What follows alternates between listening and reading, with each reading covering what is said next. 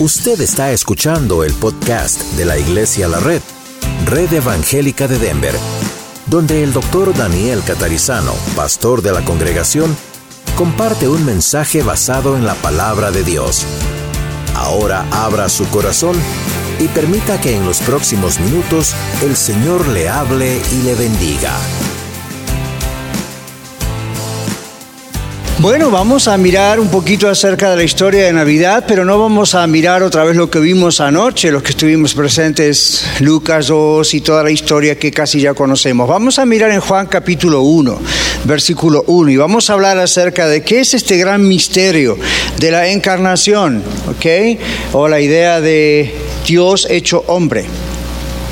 En Juan capítulo 1, versículo 1, eh, mientras estamos buscando, Juan no presenta la historia de la Navidad, Juan comienza antes de la Navidad, con el Cristo preexistente, y luego habla acerca del Señor venido aquí en carne. Entonces, al considerar esta encarnación, Dios hecho hombre, tenemos que mirar que este milagro de la Navidad es muy, muy importante para todos nosotros. Si el Señor Jesús no hubiese venido a la tierra, el Señor no hubiese muerto por nosotros. ¿ok? No hubiese sido un hombre que hubiese podido morir por nosotros. Entonces en Juan capítulo 1, versículos 1 al 4, la palabra de Dios dice, en el principio era el verbo, y el verbo era con Dios, y el verbo era Dios. Este era en el principio con Dios. Todas las cosas por Él fueron hechas, y sin Él nada de lo que ha sido hecho fue hecho. En Él estaba la vida, y la vida era la luz de los hombres. Bueno, vamos a considerar que hay dos verdades que tienen que ah, tenerse siempre en cuenta cuando hablamos de la encarnación. Es decir, Dios haciéndose hombre. En primer lugar, tenemos que recordar que Cristo fue al mismo tiempo hombre y al mismo tiempo Dios. Y usted dice, pastor, eso es muy difícil de comprender. Exacto. Si usted y yo pudiésemos comprenderlo, pues usted y yo seríamos Dios. Hay muchos misterios, hay muchas cosas en la Biblia que nos hablan acerca de Dios que usted y yo jamás vamos a poder comprender mientras estemos aquí en la tierra. Cuando veamos al Señor cara a cara vamos a tener una revelación diferente en cuanto a cara a cara lo que es eh, todo esto que hoy estamos viendo, ¿no es cierto? La Biblia no es un libro, como muchas veces les he dicho, no es un libro escrito para darnos detalles científicos, no es un libro escrito para darnos detalles de cómo Dios hace las cosas. Génesis 1.1 dice, en principio dijo Dios sea la luz y fue la luz. Y no hay una explicación de cómo Dios lo hizo, simplemente con su palabra lo hizo. Y cómo se transformó esto en lo otro, nadie realmente sabe, lo demás es especulación. Juan 1.1 nos dice en el principio era la palabra, era el verbo, era Dios, el verbo se hizo carne. La idea es, en la Biblia otra vez no hay un concepto de voy a explicar a los hombres quién soy yo, dice Dios. La Biblia da por sentado que Dios existe.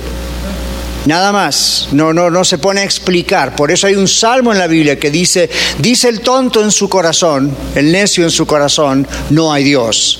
Y porque la Biblia misma llama a una persona atea, a una persona que no cree en Dios, tonta, o una persona, uno dice, bueno, eso es ofensivo, mm, más ofensivo es ir al infierno, ¿verdad?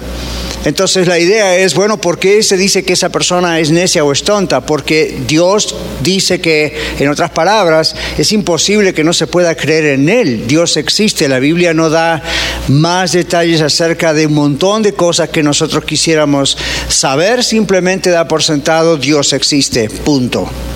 Y esto es lo que Él quiere para cada uno de nosotros. Punto. Aquí en Juan 1.1 dice, el Señor Jesucristo en principio era la palabra, el verbo, la acción de Dios. Y es todo lo que dice. Y aunque hay muchos otros textos, y hoy voy a leerles varios de esos textos, y no vamos a tener los PowerPoints como siempre, pero sí ustedes pueden prestar atención o apuntarlos, aunque no hay tanto detalle, hay bastante detalle en cuanto a la encarnación, detalles en cuanto a por qué esto era necesario, más de cómo esto se produjo. ¿Por qué esto? Inclusive si Dios pudiese explicarnos, obviamente puede, a nosotros como una mente tan pequeña como seres humanos, si pudiese explicarnos o quisiese explicarnos cómo Dios hizo esto, les garantizo que usted y yo nunca lo podríamos comprender con nuestra mente, en nuestro cerebro. No habría forma de comprender exactamente cómo Dios lo hizo. Dios sabe eso, entonces Dios dice, lo único que necesitan saber es, yo existo. Y yo ya existía. Y este es el propósito por el cual he enviado a mi Hijo por ustedes. Bueno, Señor Jesucristo fue al mismo tiempo hombre, al mismo tiempo Dios, las dos cosas en un sentido absoluto. Entonces, al hacerse el Señor carne, aunque Él dejó su trono de gloria, en ningún momento el Señor dejó su deidad, es decir, ser Dios.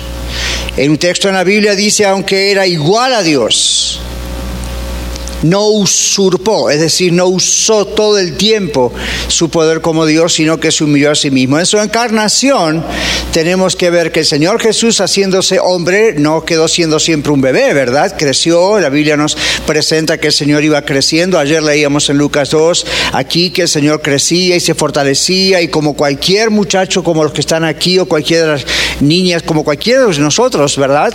Fuimos creciendo, fuimos a la escuela, fuimos aprendiendo, fuimos creciendo físicamente así también el Señor Jesús. Pero eso no significa que Él dejó su divinidad. Lo que Él hizo fue no hacer uso constante de esa divinidad como si fuese un extraterrestre que llega al mundo. Fíjense que el Señor Jesús no vino al mundo a los 30 años o a los 15 años o a los 40 años como si hubiese descendido de algún plato volador. El Señor vino igual que usted y yo con una, una, concepción muy especial, pero él vino igual que usted y yo a ser un ser humano un ser humano con todas las características exactas de un ser humano y al mismo tiempo eso no le hizo poner al lado su deidad o quién es realmente Dios. Él retuvo ambas cosas, ¿ok? Si el Señor no hubiera sido hombre, el Señor no hubiese podido morir por usted y por mí en la cruz. El hecho de que murió es otra verificación de que de veras era un hombre. Un fantasma no existe y si existiese no puede morir. Un ángel no puede morir. Un ser humano puede morir. Y para morir el Señor tenía que en primer lugar ser un ser humano. Y si Él no hubiera sido Dios, entonces su muerte tampoco tendría valor. Porque la idea es, no fue Él mismo el que vino a rescatarnos, sino que envió a alguien más. El Señor no envió a alguien más, no envió a un ángel, no envió a un arcángel, no envió a un serafín, no creó a otro Adán en otro planeta y lo mandó. Él mismo se humilló viniendo al vientre de la Virgen María y concebido por el Espíritu Santo se hizo un hombre. Pastor, ¿cómo pudo ser eso? Yo no sé. Esto es algo que solamente el Señor hace, pero hay algo que me alienta. Cuando el ángel le dice a la mujer, a María, a la Virgen, el Espíritu Santo y el poder del Altísimo vendrán sobre ti, te harán sombra y el santo ser que nacerá, María dice justamente, ¿Cómo va a poder ser esto? Yo no conozco varón. Otra manera de decir, I'm a virgin, soy una virgen. ¿Cómo puede ser esto? Y lo que el ángel le dice es, esto es lo que va a ocurrir. Dios te va a cubrir con su sombra. ¿Qué significa eso? No sé, Dios te va a cubrir con su sombra. Y María, si hubiese sido yo, le hubiese preguntado, ¿y eso cómo va a ser? Y hubiese seguido indagando, ¿verdad? A ver los detalles. Y el ángel dijo, solamente tengo este mensaje para ti. El santo ser que nacerá, el Espíritu Santo vendrá por, sobre ti, el poder del Altísimo vendrá sobre ti, el santo ser que nacerá le llamará su nombre Jesús, este es el Mesías prometido. Y adelante después, en el mismo versículo dice, porque nada hay imposible para Dios. Y eso es la parte que me alienta de saber, ok, Dios no tiene por qué explicarse a sí mismo, ¿verdad? No tiene por qué darme las explicaciones a mí. Yo delante de Dios, usted delante de Dios, somos más pequeños que un mosquito. Entonces no le podemos exigir a Dios que nos dé explicaciones de cosas que jamás podríamos comprender. Pero una cosa sabemos, nada hay imposible para Dios. Si Dios dijo sea la luz y fue la luz, ¿cuál es el problema de Dios de decir sea mi hijo en el vientre de María y fue el vientre de María concebido por el Espíritu Santo y ahí está Jesús? Ningún problema, a menos que no creamos que todo es posible para Dios. Yo creo que todo es posible para Dios y lo creo porque la Biblia dice que todo es posible para Dios. Si todo no fuese posible para Dios, Dios sencillamente no sería Dios. Si una sola cosa fuese imposible para Dios, Dios ya no calificaría como Dios. Dios es el único ser todopoderoso. Satanás no es todopoderoso. Es un ser poderoso, pero no es todopoderoso. Dios está presente en todos los lugares. En teología llamamos a eso Dios es omnipresente, al mismo tiempo en todos los lugares. Pastor, ¿cómo puede ser eso? Yo no sé.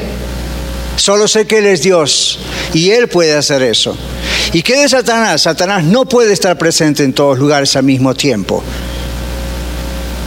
La Biblia lo presenta en la analogía de un león que anda buscando a quien devorar, que se mueve a través de sus demonios, que se mueve a través de otros con su influencia, pero no está presente al mismo tiempo en todos los lugares como el Señor lo está, no es omnipresente.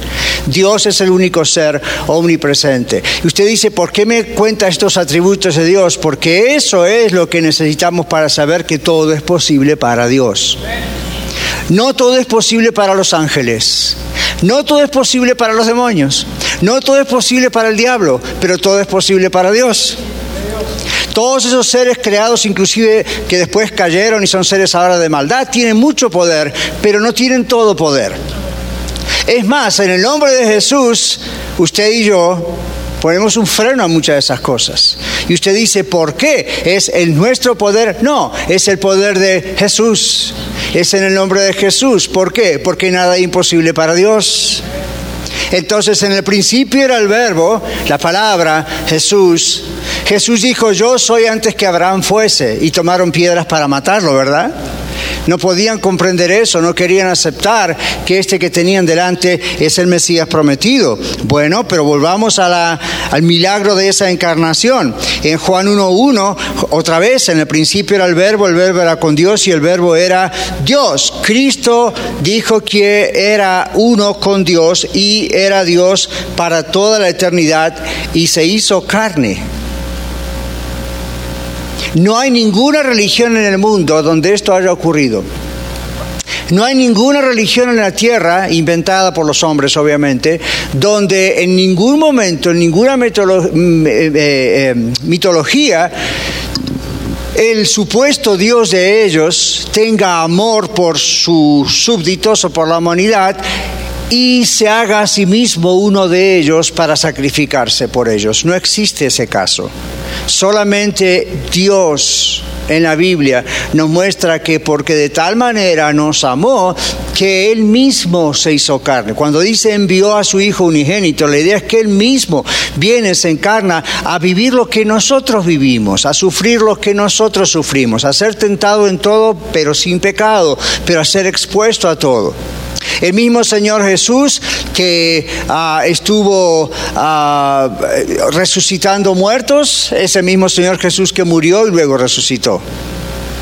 El mismo Señor Jesús que en algún momento dio de comer a miles de personas, es el mismo Señor Jesús que a veces tuvo hambre. El mismo Señor Jesús que es el agua de vida, es el Señor Jesús que a veces tuvo sed.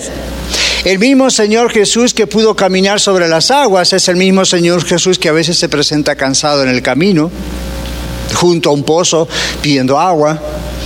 La idea es que vez tras vez tras vez la Biblia nos muestra que este Señor Jesús era un ser humano, como usted y como yo. No era un fantasma, no era un extraterrestre, el milagro de pasar a través de las paredes ocurrió después de la resurrección, cuando su cuerpo, la sustancia de su cuerpo fue glorificado. En el principio era el verbo, el verbo era con Dios, el verbo era Dios, y este verbo vino y habitó entre nosotros, dice Juan. Y ahí más adelante dice, nosotros vimos su gloria. En el versículo 14 de Juan 1 dice, y aquel verbo fue hecho carne. Ahí está el principio teológico, doctrinal de la encarnación. Y habitó entre nosotros. Y hay un paréntesis en la escritura ahí donde dice Juan, y vimos su gloria. Vimos su gloria, gloria como la del unigénito del Padre, lleno de gracia y de verdad. El apóstol Pablo declara que Dios fue manifestado en carne. ¿Escuchó eso? Esa es la encarnación. Dios fue manifestado en carne. No fue un espíritu flotando por ahí. Dios fue manifestado como en carne. En Filipenses 2, 6 y 7 dice, el cual, siendo en forma de Dios, no estimó el ser igual a Dios como cosa que aferrarse, sino que se despojó a sí mismo, tomando forma de siervo, hecho semejante a los hombres. En 1 Timoteo 3:16 dice, indiscutiblemente grande es el misterio de la piedad, el misterio de la gracia de Dios. Dios fue manifestado en carne, otra vez. ¿Escuchó eso? Eso es un gran misterio. Dios fue manifestado en carne, justificado en el Espíritu, Espíritu Santo, visto de los ángeles, predicado a los gentiles, es decir, a los no judíos, creído en el mundo, recibido arriba en gloria. Casi en una cápsula tiene ahí todo el Evangelio. Dios fue la total revelación de la gloria de Dios. La Biblia dice que fue exactamente la imagen de Dios. En Hebreos capítulo 1 al 3, los que están apuntando, Hebreos 1 dice, el cual siendo el resplandor de su gloria, ahora la Biblia lo llama no solo la manifestación de la gloria divina, llama a Jesús el resplandor de la gloria y la imagen misma de su sustancia quien sustenta todas las cosas con la palabra de su poder, habiendo efectuado la purificación de nuestros pecados por medio de sí mismo, se sentó a la diestra de la majestad en las alturas. ¿Quién cree usted que va a regresar a la tierra? ¿Un ángel? ¿Un fantasma? ¿Volverá el ángel Gabriel? ¿Volverá el arcángel Miguel? No, el mismo Señor Jesús, en carne y hueso glorificado. La Biblia dice claramente, ¿se acuerdan los ángeles ahí cuando el Señor iba ascendiendo a los cielos? Los discípulos y mucha gente alrededor miraba y, y ahí, ¿verdad? Viendo a Jesús ascender. Y de pronto aparecen estos varones con vestiduras blancas y ¿qué dicen? ¿Por qué están mirando al cielo? Este mismo Jesús. Ahora es necesario que prestemos atención ahí. Este mismo Jesús no va a crear otro Dios. No va él a recrearse, no va a enviar a un ángel. Este mismo Jesús que fue llevado de vosotros al cielo, ¿qué dice? Este mismo Jesús es el que ustedes volverán a ver descender del cielo. Otro texto dice, y todo ojo le verá es el mismo Jesús. Y lo que les traspasaron harán lamentación por él. En otras palabras, van a reconocer quién es esta persona. Jesús vuelve como rey de reyes y señor de señores. Él no vuelve otra vez a un pesebre, Él no vuelve otra vez a la cruz, Él vuelve como rey de reyes y señor de señores. Pero es el mismo Jesús. Ahora, ¿qué le parece a usted pensar en esta tarde que en el cielo está sentado en el trono Dios y es un hombre? Cuesta absorberlo, ¿verdad? Uno siempre piensa, bueno, el Señor Jesús, pero me lo imagino transparente, como un ángel quizá. Nadie dijo que el ángel es transparente, pero esa es la idea que a veces se piensa, ¿verdad? Y, pero en el trono dice, está sentado un hombre, el hombre Jesús, Dios hombre. Ahí hay un hombre. Todavía les cuesta creerlo, ¿verdad? A ver otra vez. No es para que ustedes digan amén, es para que absorban la idea, porque es complicado pensar que un hombre de carne y hueso, por supuesto glorificado, pero está allí, es visible. Ahí está, y Él desde allí vendrá a buscarnos. Entonces hay sectas, hay cultos, hay religiones que a veces dicen, el Señor ya vino espiritualmente. No es lo que la Biblia dice. La Biblia dice, todo ojo le verá, otras religiones dicen, la influencia del Señor vino a través del Pentecostés vía el Espíritu Santo. No es lo que la Biblia dice. La Biblia dice, el mismo Señor Jesús que habéis visto ir al cielo, es Jesús encarnado, Dios con el cuerpo humano glorificado, va a volver de allí. Pero hay otro misterio ahí. El Señor Jesús no solamente representa al hombre ideal delante de Dios, un hombre santo, puro que nunca pecó. Dios, el Señor Jesús, le representa a usted y a mí allí adelante. Hay un texto muy complicado para muchos de comprender, aunque no es tan complicado, cuando dice que estamos como cristianos, como iglesia, sentados en los lugares celestiales en Cristo Jesús. Y mucha gente se rompe la cabeza pensando, ¿cómo vamos a estar sentados allá si estamos sentados acá? Se olvidan de una palabra muy importante, en. E-N. La Biblia dice, estamos sentados en los lugares celestiales en Cristo Jesús. Él es nuestro representante. Delante del Padre es como si usted estuviera allí. Un día estaremos cara a cara con Él. Pero ve la conexión, nunca estamos solos. Aun cuando el Señor está con nosotros todos los días hasta el fin del mundo, el mismo Jesús, el ser humano Jesús, Dios encarnado, es el que está sentado en el trono a la diestra del Padre. Nadie se puede sentar a la diestra del Padre. No hay ningún arcángel, ningún serafín, ningún ser superior sentado a la diestra del Padre. Nadie. ¿Por qué? Nadie puede compartir un trono, a menos que sea un rey.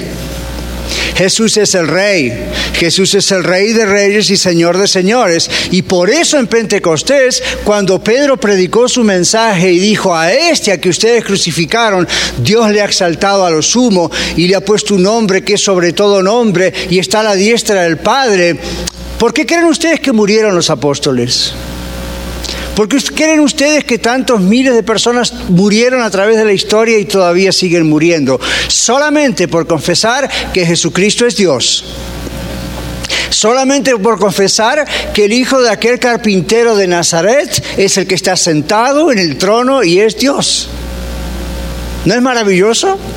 Dios encarnado, uno de nosotros está allá arriba. Pero no anda por ahí como uno que murió y fue a la presencia del Señor. Está sentado en el trono y es visible. Y en el caso de él no está esperando que su cuerpo resucite y se una, otra vez a su alma y su espíritu, pues como va a ocurrir con nosotros, o cuando venga el Señor, o cuando muramos. Él ya la tuvo hecha, ya la completó, ya está allá.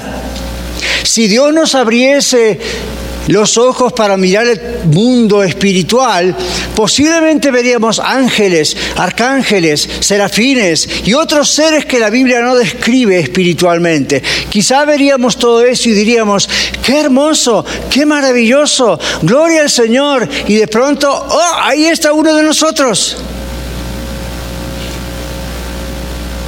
Y está sentado en el trono. Y es mi Señor Jesús. Y gracias a Él yo voy con Él. Él es el que me da mi verdadero ID. Got it right? Él es el que me da mi verdadera identidad. Ahí está, diríamos aquí, el mero mero. Y yo lo miro y lo puedo reconocer. No creo que si Dios nos abriese los ojos hoy pudiéramos ver el mundo espiritual. No creo que reconociésemos al arcángel Miguel, a menos que tenga un name tag una etiqueta que diga Arcángel Miguel. ¿Por qué? Porque posiblemente como nunca vimos eso, o se nos harían todos iguales o muy diferentes, pero diríamos, perdón, ¿cuál es Miguel?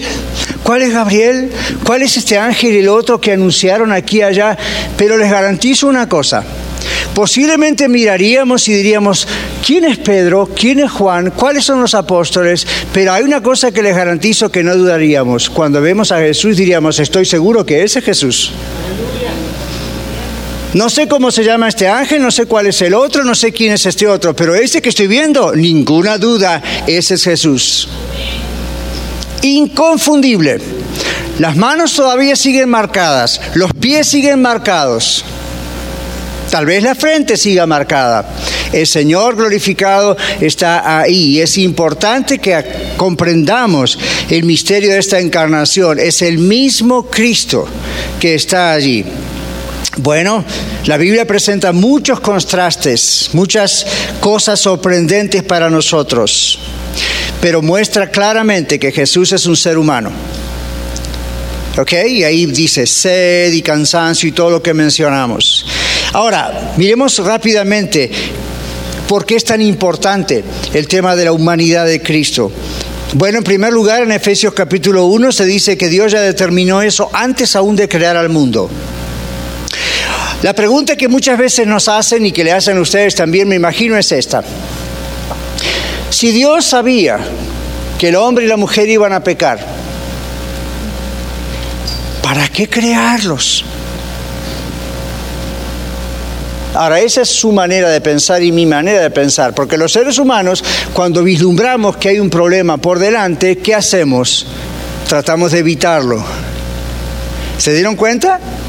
Casi todos hacemos eso, más allá de nuestro temperamento, personalidad, educación. Cuando vemos que ahí hay un desafío, generalmente la idea es tratar de ir por otro lado y evitarlo. ¿Verdad? Lo hacemos hasta cuando conducimos. Yo estoy conduciendo por el 225 en las mañanas y si veo que hay tráfico, automáticamente bajo en el primer éxito y me voy por otro lado. Y así tan sencillo como eso, en muchas otras cosas hacemos lo mismo. Inclusive en las relaciones humanas, muchas veces cometo yo el primero, y creo que algunos de ustedes hará lo mismo, me imagino, después me cuentan, pero generalmente en las relaciones humanas tendemos a hacer lo mismo. Amamos a un grupo de personas, a una persona, etcétera, a nuestra esposa, esposo, hijo, familiares, padres, pero si sabemos que hay algo allí que eh, es necesario, pero puede ser doloroso, puede ser en contra nuestra, la tendencia siempre va a ser, vamos a evitarlo. Pero si amamos, no vamos a evitarlo. ¿Qué vamos a hacer? Vamos a enfrentarlo.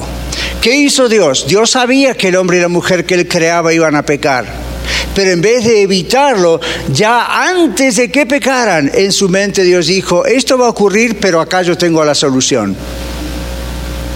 Y la solución para él fue muy costosa, pero él ya tenía la solución. En Efesios 1, 4 a 7 dice, según nos escogió en Él, en Él, antes de la fundación del mundo para que fuésemos santos y sin mancha delante de Él. En amor, habiéndonos predestinado para ser adoptados hijos suyos por medio de Jesucristo según el puro afecto de su voluntad, para alabanza de la gloria de su gracia, con la cual nos hizo aceptos, aceptados, aceptables, en el amado, mayúscula, hablando de Jesús, en quien tenemos redención por su sangre, el perdón de pecados según las riquezas de su gracia. Así que la humanidad de Cristo fue determinada aún antes de que Dios crease el mundo. Luego, tenemos también la idea del Cordero de Dios que quita el pecado en el mundo, ¿verdad? Quita el pecado del mundo. Y eso aparece como diferentes ejemplos o tipos a través del Antiguo Testamento, siempre refiriéndose a Jesús. Y si ustedes observan todas las cosas que son tipos o ejemplos de Jesús, el Mesías, todas tienen que ver con su encarnación. Nunca se está hablando de alguien que no es humano, nunca se está hablando de un fantasma, de un ángel, de un ser extraterrestre, se está hablando siempre de un ser humano. Estamos estudiando todos los domingos tipos de Isaías, ¿verdad? Capítulos de Isaías. Y usted observen el lenguaje de Isaías. Siempre es un, habla del Mesías, un cordero que fue llevado al matadero. Siempre habla acerca del Mesías como alguien de carne y hueso como alguien con un espíritu, con un alma, con un cuerpo, Dios hecho hombre. Esto es lo que celebramos en Navidad. Yo sé que el regalo y Santa Claus y el arbolito y los adornos son cosas alegres, pero no permitamos que eso nos cierre la mente de pensar qué hay detrás de todo esto. ¿Qué es tan importante en todo esto? Si todo eso nos lleva a mirar quién es la razón de la Navidad, entonces estamos ok. Ahora en Lucas 1, 31 a 35, la Biblia nos muestra una profecía, un cumplimiento de la profecía, cuando le dice el ángel a la, mujer, a María, la Virgen, y ahora concebirás en tu vientre y darás a su luz un hijo y llamarás su nombre Jesús. Este será grande y será llamado Hijo del Altísimo, y el Señor Dios le dará el trono de David su padre, cumplimiento de la profecía del Antiguo Testamento, y reinará sobre la casa de Jacob para siempre y su reino no tendrá fin. Y ahí vemos la doble naturaleza del Señor. Ningún ser humano, ningún rey puede no tener fin. Llega un momento que muere o su reino se acaba. En el caso del Señor dices, va a ser un ser humano, es Dios hecho hombre, su reino no tendrá fin. Y esto también involucra que la idea no es solamente rey para los judíos, es rey para todo el mundo. Cuando Jesús se encontró con Nicodemo, dijo, porque de tal manera amó Dios al mundo. Y quizá para Nicodemo fue una sorpresa hasta cierto punto. Nicodemo, un maestro de la ley judía. Y aquí viene el Señor y le dice al mundo. Y no tendrá fin lo que Dios está haciendo y lo que Dios hará, perdón. Entonces, bueno, ya sabemos la respuesta de María. Hay limitaciones humanas que el Señor mismo se impuso por nosotros, como hemos visto recién. Pero vamos a finalizar mirando las razones bíblicas de la encarnación. Bueno, Cristo vino en primer lugar, como dijimos antes, al mundo para revelar a Dios ante los hombres. Ya vimos varias veces, mencionamos varios versículos donde la Biblia nos dice que el Señor es la manifestación misma de Dios. ¿Ok? Bueno, en Mateo 11, 27 dice, todas las cosas me fueron entregadas por mi Padre, dice el Señor Jesús. Todas las cosas me fueron entregadas por mi Padre. Y escuche esto, nadie conoce al Hijo sino el Padre tal cual Él es, en su sustancia está hablando. Nadie conoce al Hijo sino el Padre, ni al Padre conoce alguno cara a cara tal cual es. La Biblia dice a Dios nadie le vio jamás, ¿se acuerda? Nadie conoce al Padre sino el Hijo. Pero aquí hay otro secreto. Y aquel o aquella persona a quien el Hijo lo quiera revelar. Mi pregunta para usted esta tarde es, ¿Dios ya le ha revelado a usted, al Señor Jesús? El Señor Jesús ya le ha revelado a usted al Padre. Cuando el Señor Pedro dijo, tú eres el Cristo, el Hijo del Dios viviente, el Señor Jesús dijo, bienaventurado, bendito, bendecido eres Pedro, porque lo que acabas de decir no te lo reveló carne ni sangre ni, tu mente ni la mente de otros, sino mi Padre que está en los cielos. Y usted dice, ¿cómo se lo reveló? No sabemos exactamente, pero una cosa sí sabemos. Pedro estaba mirando al Señor Jesús y Jesús dijo, yo soy. Le dijo a Felipe, el que me ha visto a mí, ha visto al Padre. Cuanto más contacto usted tiene con el Señor Jesús, revelación tiene de quién es el Padre. Si usted está aquí esta tarde y dice, yo quisiera ver una visión, le digo, no lo pida porque caería fulminado, caería muerto. Ningún ser humano podría absorber una visión realmente así. Si usted dice, bueno, yo quisiera tener un sueño, no se fíe de los sueños. A veces son cosas que Dios usa, a veces son cuestiones de la mente.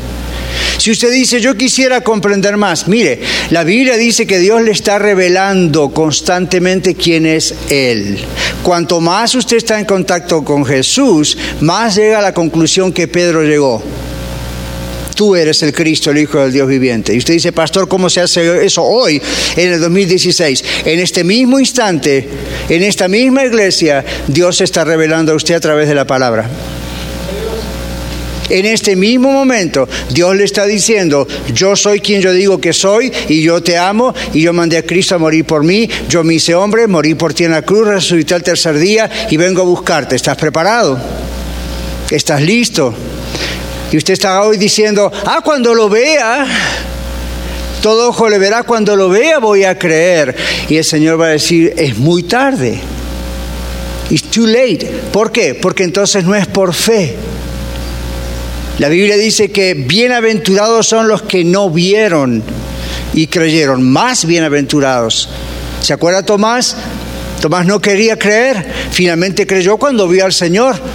Y el Señor lo invitó a poner sus dedos ahí en las manos y, Jesús le dijo, bienaventurado eres. Y cuando eh, Tomás le dice, mi Señor y mi Dios, y se arrodilló y, y lo adoró, y Jesús le dijo, sí, pero más bienaventurados son los que no vieron y creyeron. Tú porque viste, creíste. Realmente bienaventurado es el que no vio y creyó. Pero volvamos al principio. Dijo Dios fue a la luz y sé la luz. Dijo Dios en el principio es el verbo y el verbo era Dios y el verbo es Dios. Y dijo Señor, todo aquel que en él creyere, todo aquel que cree en mí, no morirá eternamente, será salvo. La pregunta es, ¿crees esto o necesitas más pruebas? Para usted que dice quizá necesito más pruebas, tengo malas noticias para usted. No hay más pruebas. Dios ya dejó todas las pruebas necesarias. Lo puede ver en su naturaleza alrededor, eso no es Dios, pero son obras de Dios. Lo puede ver en la iglesia, que es el nuevo pueblo de Dios. Lo puede ver en la palabra. Y Dios dijo que la gente iba a ser salva por escuchar la palabra de Dios con fe.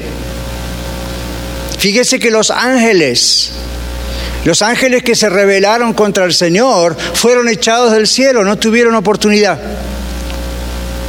Para ellos no hubo oportunidad de arrepentimiento, para Satanás no hubo oportunidad de arrepentimiento, pero para usted y para mí sí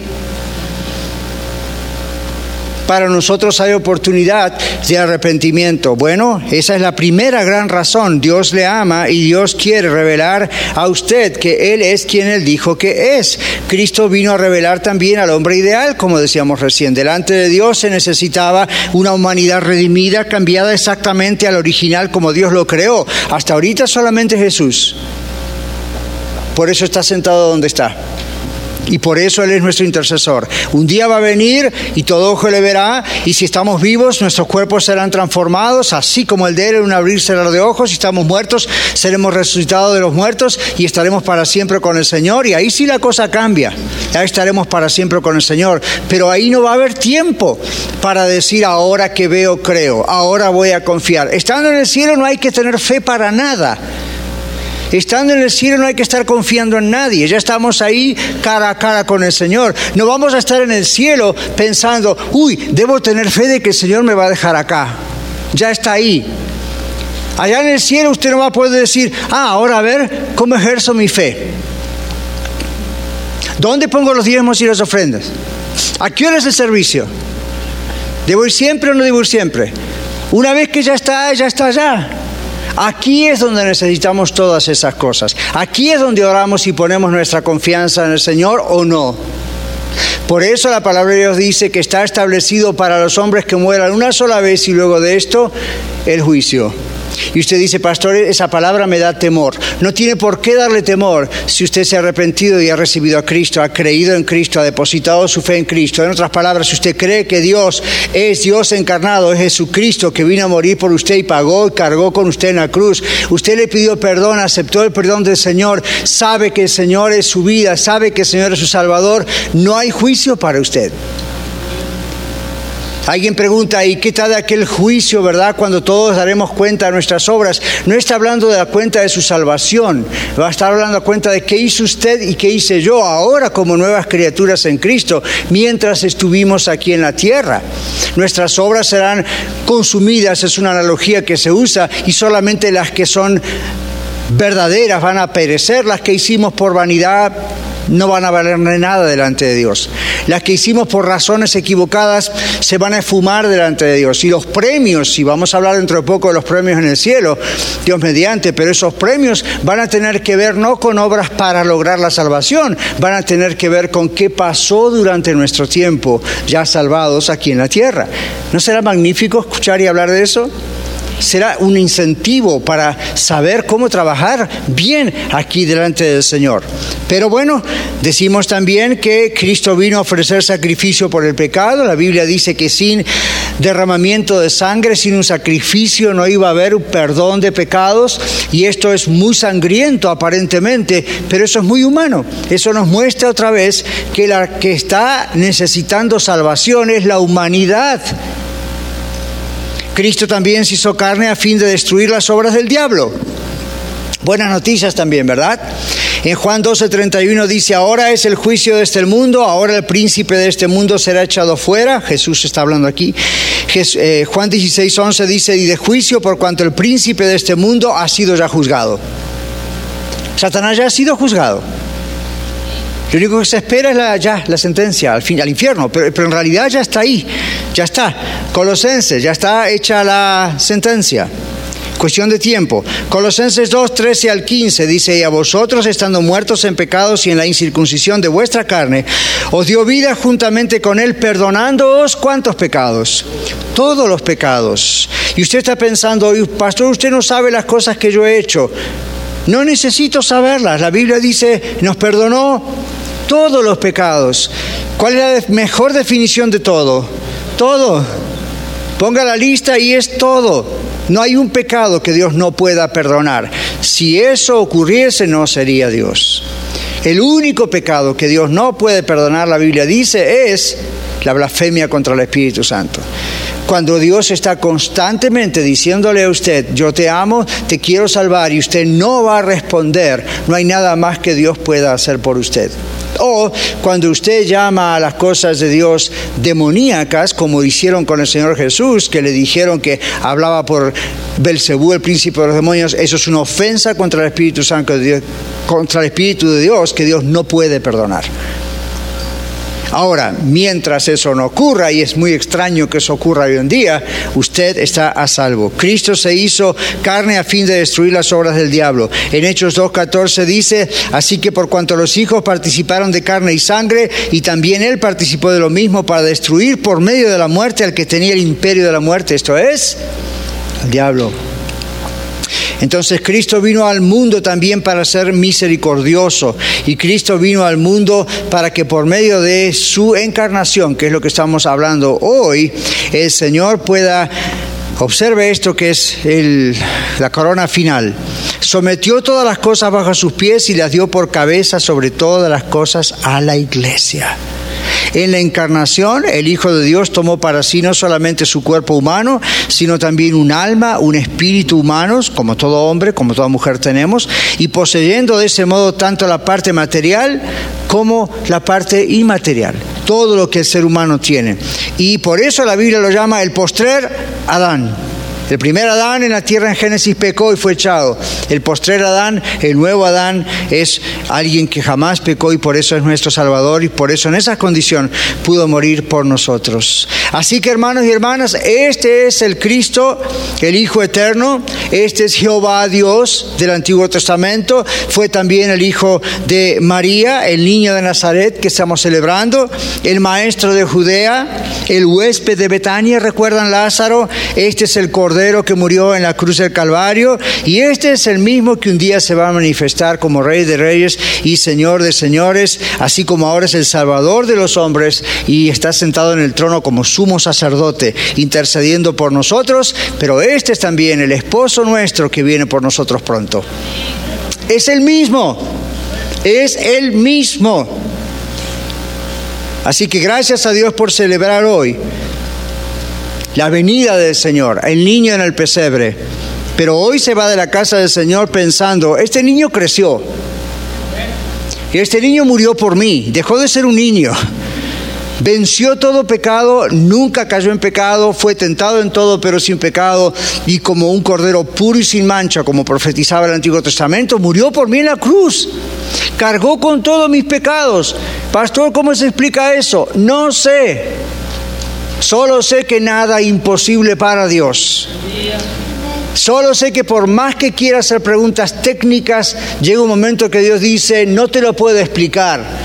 No tienes la capacidad de comprender lo que es divino. Solo comprende que te amo, solo comprende que te quiero salvar, solo comprende, comprende que quiero que pases la eternidad aquí conmigo y no la eternidad lejos de mí, sin una segunda oportunidad de arreglar este asunto.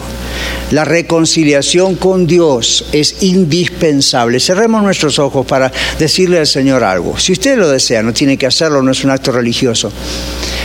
¿Es usted alguien reconciliado con Dios a través de este Dios hecho hombre, el Señor Jesucristo?